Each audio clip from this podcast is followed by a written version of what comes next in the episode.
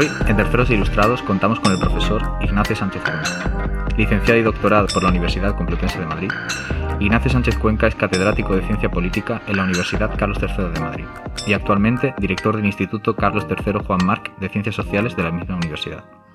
Su trayectoria investigadora se ha centrado principalmente en las causas y consecuencias del terrorismo, la participación política y las dinámicas políticas de la Unión Europea.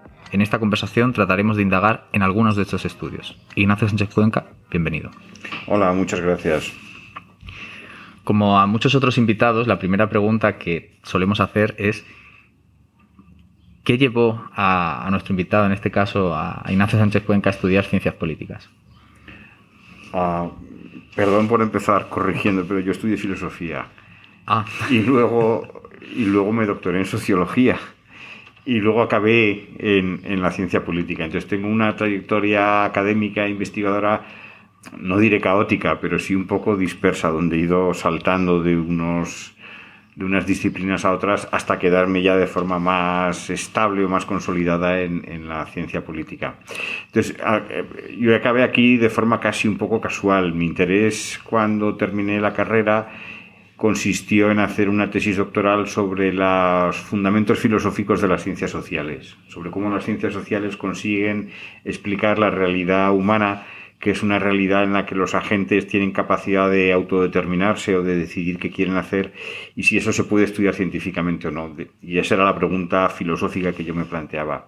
Para poder hacer esa tesis doctoral consideré que tenía que aprender eh, ciencias sociales a fondo, no tener una, una exposición superficial a las ciencias sociales. Entonces realicé un máster de dos años en la Fundación Juan Marc eh, de ciencias sociales y ya me quedé enganchado en aquello, no pude volver a mi interés originario que era la filosofía y desde entonces hasta hoy pasando por diversos temas y lo que más he investigado, como antes apuntabas, es la violencia política, porque existe la violencia política, pero también he hecho trabajos en otras subáreas o subdisciplinas, he hecho también bastante, he trabajado bastante temas de teoría de la democracia, tanto desde un punto de vista normativo como desde un punto de vista empírico, cómo los votantes consiguen disciplinar a los gobiernos, eh, las razones del voto, etcétera, etcétera. Y dentro de esa eh, de esos estudios sobre el funcionamiento de la democracia, pues me ha interesado mucho hasta qué punto la integración europea cuestiona o no las bases de la democracia representativa tal como la hemos entendido desde el siglo XVIII hasta aquí. Y luego pues es como todo académico un poco disperso, que es mi caso, con intereses muy distintos, pues he hecho contribuciones o trabajos eh, bastante distintos unos de otros en muchos ámbitos. Eh, he procurado también publicar algún trabajo de filosofía de las ciencias sociales, eh, el último trabajo que tengo es sobre los orígenes históricos del voto a la izquierda en España en el periodo actual en función de los patrones de desigualdad de la tierra en el siglo XIX. En fin, contribuciones que son muy, muy variadas, aunque el, el tronco central es eh, la violencia política por un lado y por otro la teoría de la democracia. Veo que, bueno, una amplia, una amplia carrera tocando muchos temas. Pero yo creo que la pregunta obligada para alguien que tiene un recorrido amplio en el tema de la violencia política es ¿qué es el terrorismo? Que una, danos una definición. Bueno, eh, una definición así. Hay, hay, hay, varios cientos de definiciones propuestas. Para los no entendidos. Y ninguna ha conseguido consenso, ninguna ha conseguido despertar eh, la aceptación de la comunidad académica, mucho menos de la comunidad política o de las organizaciones internacionales. Eh, cada uno lo entiende a su manera. Y eso ha impedido que haya un estudio sistemático y riguroso del fenómeno terrorista como si lo hay acerca de otros eh, de otros fenómenos violentos no tenemos está muy bien acotado lo que es el estudio de las guerras entre estados o el estudio de las guerras civiles de las guerras dentro de los estados. Pero cuando llega o los genocidios pero cuando llega el momento de estudiar el terrorismo ahí se produce el marasmo, ¿no? Y cada uno piensa una cosa diferente. Entonces, parte del problema, a mi juicio, estriba en que se ha intentado resolver los desacuerdos mediante definiciones como si, los académicos fuéramos académicos de la Real Academia de la Lengua. Y cada uno ha dado su definición en unas pocas líneas y con eso resuelve la cuestión. Pero para llegar a una definición que sea mínimamente convincente tiene que haber una teoría detrás sobre lo que hace específico el terrorismo frente a otros tipos de violencia. En, el mundo académico, pero también en el mundo político y, organizativo, vamos, de las organizaciones internacionales, la visión dominante es que el terrorismo es la violencia contra los civiles. Y es verdad que muchas veces eh, el terrorismo y, y, la victimización de civiles están muy asociados. Pero yo creo que esta definición no nos lleva muy lejos porque sabemos que en la mayor parte de las víctimas de la violencia, tanto en guerras entre estados como en guerras civiles, son civiles. Son lo que se llaman no combatientes, ¿no? ciudadanos no combatientes. Entonces, el terrorismo realmente no se distingue por atacar civiles. Eh, se calcula que a lo largo del siglo XX casi el 80% de todas las víctimas de la violencia política, y el siglo XX es un siglo rico en conflicto, son civiles. Entonces por ahí no vamos a ningún lado, yo creo. Aunque sobre todo en derecho internacional esta es la visión hegemónica. ¿no? Hay otra visión alternativa que establece que el terrorismo se distingue de otras formas de violencia política porque hay un elemento de diferencia entre la víctima directa, que es la víctima a la que le afecta físicamente la violencia, y la víctima indirecta, que es la audiencia que recoge el mensaje que lanzan los terroristas. Eh, por ejemplo, cuando los terroristas ponen un coche bomba en una ciudad y matan a 20 personas, esas 20 personas son las víctimas directas y las víctimas indirectas pues es la sociedad civil o la opinión pública que reacciona ante el mensaje que están lanzando los terroristas.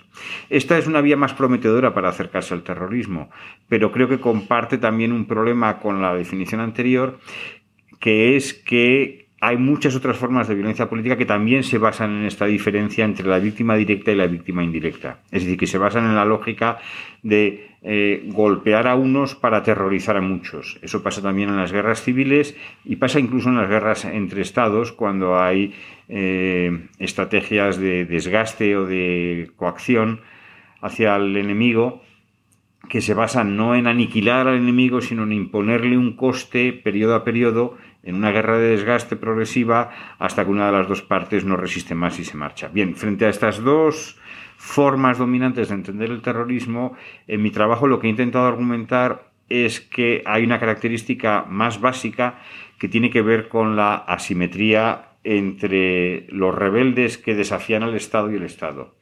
Y la idea, por decirlo de forma casi telegráfica, es que si hay una gran asimetría entre el Estado y los rebeldes, lo más probable es que los rebeldes recurran a, tácticas terroristas. Si hubiera menos asimetría, los rebeldes conseguirían organizarse como un protoejército, es decir, como una guerrilla, y alcanzarían un control de cierta parte del territorio, como suele pasar cuando hay guerras civiles. ¿no? Entonces, si la asimetría es muy fuerte, realmente si el Estado eh, es capaz de controlar su territorio, la única opción que le queda a los rebeldes es el terrorismo. Y por eso, eh, en los escritos, vamos, en las investigaciones que he realizado con mi coautor Luis de la Calle, defendemos que el terrorismo es sobre todo violencia clandestina. Es violencia clandestina porque los perpetradores de la violencia no consiguen eh, liberar territorio. ¿Qué quiere decir que sea clandestino? Quiere decir que todas las operaciones se hacen por debajo de la superficie, que son operaciones secretas. Y por eso son operaciones que no tienen un desarrollo temporal, como una bomba. Una bomba explota y en ese momento se ha acabado el ataque, ¿no? Frente a lo que supone en una guerrilla, en una guerra civil, cuando se toma una población y eso a lo mejor es una campaña que tarda varios días hasta que se culmina, ¿no?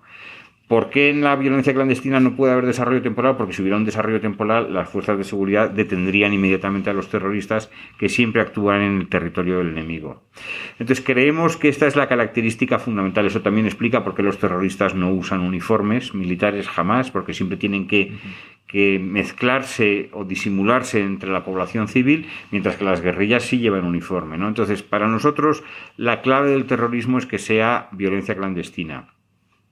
Esto creo que nos permite explicar tanto la, frecuencia alta de civiles entre las víctimas del terrorismo como el hecho de que hay un elemento de coacción en la diferencia entre la víctima directa y la indirecta, pero va más allá porque eh, identifica la causa última del terrorismo en la gran asimetría o diferencia entre el Estado y los rebeldes.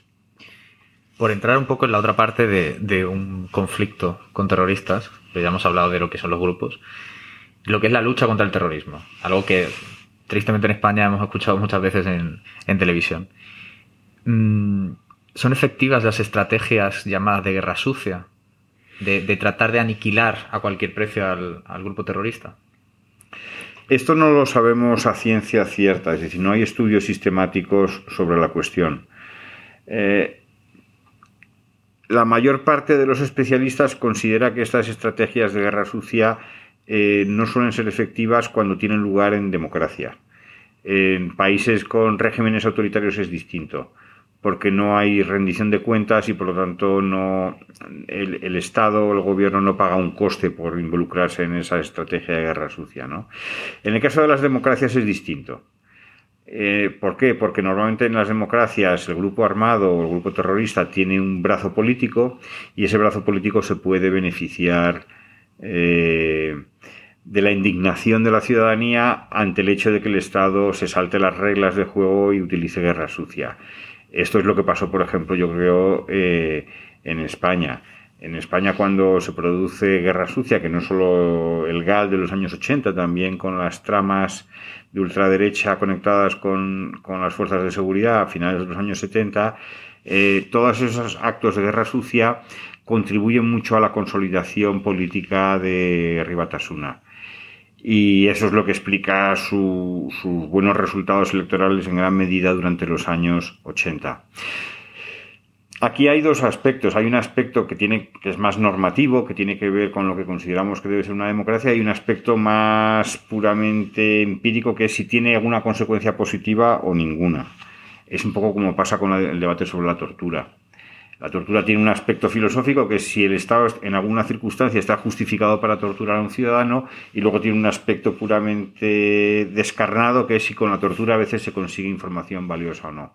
Entonces, en el caso de la guerra sucia, y esto es un poco duro de decir, yo creo que políticamente fue malo para el Estado porque el, apoyo político a ETA en el País Vasco se incrementó, pero tuvo una consecuencia positiva que fue que puso mucha presión sobre Francia y Francia a mediados de los años 80, después de los atentados del GAL, decide que decide eh, endurecer un poco eh, las condiciones en las que vivían los etarras en el sur de Francia. Y eso fue un golpe muy fuerte para ETA porque perdió, no del todo, pero casi del todo perdió su santuario, ¿no? un lugar donde podía estar tranquila, eh, reclutando gente, entrenando a nuevos miembros de la organización, teniendo allí sus papeles, su logística, etcétera. Entonces es un asunto muy complicado y que debería estudiarse de forma sistemática y comparada, pero que hasta donde yo sé no se ha hecho eso nunca. En dictaduras es distinto. En dictaduras el dictador no paga ningún coste por esto y entonces eh, el dilema es, muy distinto y no hay casos donde los dictadores eh, exterminan a un grupo terrorista utilizando todo tipo de tácticas sin, ningún tipo de constricción o limitación legal. Bueno, por poner un ejemplo más, más concreto, muchos analistas han situado eh, un punto de, inflexión para el terrorismo internacional en el 11S. ¿Qué cambios ha supuesto en las políticas en materia de seguridad? Bueno, en eso yo no soy experto. Yo no he estudiado las políticas antiterroristas en detalle. Y en general, lo que sí he podido apreciar en los datos es que hay una caída en todos los países, bueno, en muchos países democráticos después de 2001 en libertades civiles. Es decir, eh, los atentados del 11 de septiembre producen una alarma internacional, como es lógico, eh, convierten al terrorismo en una de las, quizá la, principal prioridad de las relaciones internacionales en el siglo XXI y muchos gobiernos eh, procuran endurecer las medidas de seguridad para que no haya réplicas o atentados adicionales a los del 11 de septiembre. Entonces se ve en los datos que en muchos países se produce una caída en derechos civiles. Que no es universal. Hay países que se, que se resisten. Por ejemplo, en España no se va a apreciar ningún cambio en este sentido. ¿Por qué? Porque España ya tenía su propio terrorismo interno o doméstico desde tiempo atrás. Y el 11S no supone un cambio tan enorme. Pero en países que no tenían una tradición de terrorismo interno, el, el 11 de septiembre sí supone un cambio cualitativo. En parte lo que sucede también es que se, y esto no sé si mis colegas estarán muy de acuerdo, pero se, a, raíz del 11 de septiembre se construye una especie de industria de estudios sobre terrorismo para tratar de evitar eh, ataques eh, en donde los expertos en la materia tienden también un poco a exagerar eh, el riesgo porque eso justifica el hecho de que las administraciones de todos los países dediquen recursos muy generosos para el estudio de estos asuntos, y para la formación de grupos de trabajo, institutos, etcétera, etcétera. Y yo creo que ahí también se exagera mucho. Y esa exageración eh, funciona en la práctica como coartada para que los gobiernos a veces aprueben medidas muy restrictivas que incluso entran en colisión con derechos fundamentales sin que haya demasiada oposición interna. Entonces, bueno, parte de la reacción no está justificada por lo que sucedió el 11 de septiembre, aun siendo el atentado más salvaje de la historia de la humanidad desde que tenemos registro, pero, eh, pero sí es verdad que, supuso un cambio de registro en las relaciones internacionales. Por cambiar un poco de tema, salimos del terrorismo y entramos en, algo un poco más positivo, en la Unión Europea. Mm, Normalmente, o en las, encuestas de los barómetros que, se publican, siempre se ha dicho que España es un país muy europeísta. Pero sin embargo, la gran mayoría de personas tiene grandes dificultades para identificar o bien cuáles son las competencias de la Unión Europea, cómo funciona la Unión Europea, porque realmente es difícil, ¿no? Entonces, la pregunta que cabe es si realmente España es tan europeísta como dicen, o simplemente es una aceptación tácita de, de la membresía en la Unión Europea, lo que hay en la ciudadanía. Bueno, en general, tanto los ciudadanos críticos como los entusiastas con la Unión Europea suelen saber poco, porque es una institución opaca y difícil de entender. Eh, los procedimientos de toma de decisión son laberínticos. Yo no, si ahora me preguntan a mí cómo se toman las decisiones en ciertas políticas en el Parlamento Europeo, en, interacción con la Comisión y el Consejo de Ministros, yo mismo no sería capaz de decir unas pocas palabras. Entonces, en este sentido, creo que hay que disculpar que los ciudadanos no sepan mucho. A mí, me, esto es una anécdota, pero me sorprendió que en los exámenes que se hacen a los inmigrantes en España que piden la nacionalidad española, una de las preguntas era cuántas veces ha presidido España el Consejo de Ministros europeo? Claro, esta es una pregunta de nota, que decir, esto lo sabe poquísima gente, ¿no? ¿Quiere decir eso que la gente no es sincera en su entusiasmo europeísta? No, no, es que objetivamente es muy difícil saber, conocer los detalles de la Unión Europea. ¿De dónde procede esta especie de entusiasmo en España que a veces eh, da la impresión de ser un poco acrítico o incondicional? Pues en algún trabajo académico que hice hace tiempo, eh, descubrí que, y esto no, hay gente que se molesta un poco, pero la causa principal es la corrupción que hay en España o el mal funcionamiento de las instituciones. En general, no solo en España, pero en general en Europa, cuanto peor funciona el sistema político de un país, menos gravoso es para los ciudadanos delegar las decisiones a Bruselas frente a el gobierno nacional. ¿Por qué? Porque el gobierno nacional o el sistema político nacional funciona mal, tiene un rendimiento bajo, por los motivos que sea, porque hay corrupción, porque la administración no está bien organizada, porque los partidos no se ponen de acuerdo, por lo que sea, el sistema político funciona mal. Entonces, si el sistema político funciona mal, ¿qué es lo que perdemos dándole el poder de decisión a los tecnócratas en Bruselas? Pues no mucho, no va a ser mucho peor, en todo caso va a ser mejor que lo que hay en casa. Y eso es lo que explica que los países del sur de Europa sean los más entusiastas con la Unión Europea. Eh, ¿Dónde hay más resistencia a la Unión Europea?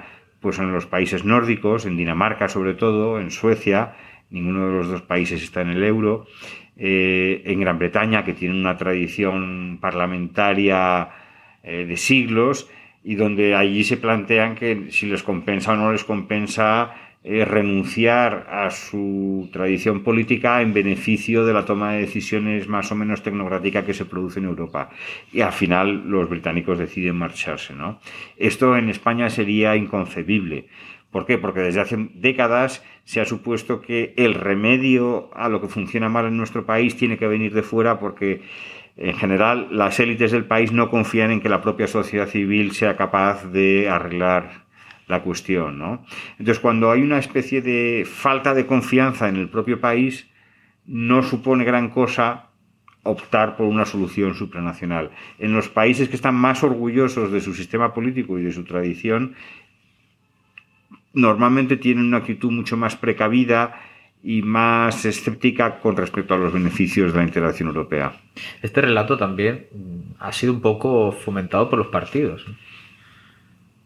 Sí, desde luego. Por ejemplo, eh, en España yo creo que es el único país europeo donde antes del ingreso en la Comunidad Europea en el año 86, todos los países, incluyendo el Partido Comunista, eran proeuropeos.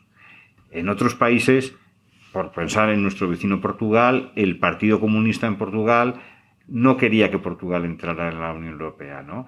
Entonces, en España ha habido siempre una especie de, actitud monolítica o, unánime en torno a las ventajas y beneficios de, entrar a la Unión Europea. Y eso yo creo que no se ha roto. Es muy curioso, por ejemplo, la evolución de Podemos. Cuando llega Podemos en 2014 en las elecciones europeas y da la gran sorpresa, consiguiendo, no recuerdo, el 10% del voto, me parece, eh, en el meeting que da Pablo Iglesias a continuación, muy eufórico, él dice, bueno, a partir de ahora España va a dejar de ser una colonia de la señora Merkel, nos vamos a emancipar con respecto a las restricciones que vienen de Europa, etcétera. Todo ese discurso crítico que en Europa en muy poco tiempo desaparece de Podemos y Podemos pasa a ser una fuerza más del establishment político en relación a asuntos europeos. Entonces, en España las élites políticas han sido siempre fervientemente europeístas porque consideran que este es un país, podríamos decir así, ingobernable y necesitamos ayuda de fuera para que nos, nos sometan a una disciplina que nos conviene a todos. Creo que sinceramente después de esta charla, tanto a nosotros como a nuestros oyentes, nos ha quedado bastante, bastante claro los temas sobre violencia política y sobre integración europea. Ignacio Sánchez Cuenca, muchas gracias. Gracias a vosotros. Terceros Ilustrados es una idea original de Sara Gutiérrez Pérez, Santiago Carrión Montojo y Manuel Navarro de las Heras. Damos las gracias a nuestro invitado y por supuesto a nuestra casa, la Universidad Carlos III de Madrid. Los esperamos pronto en una nueva entrega de Terceros Ilustrados.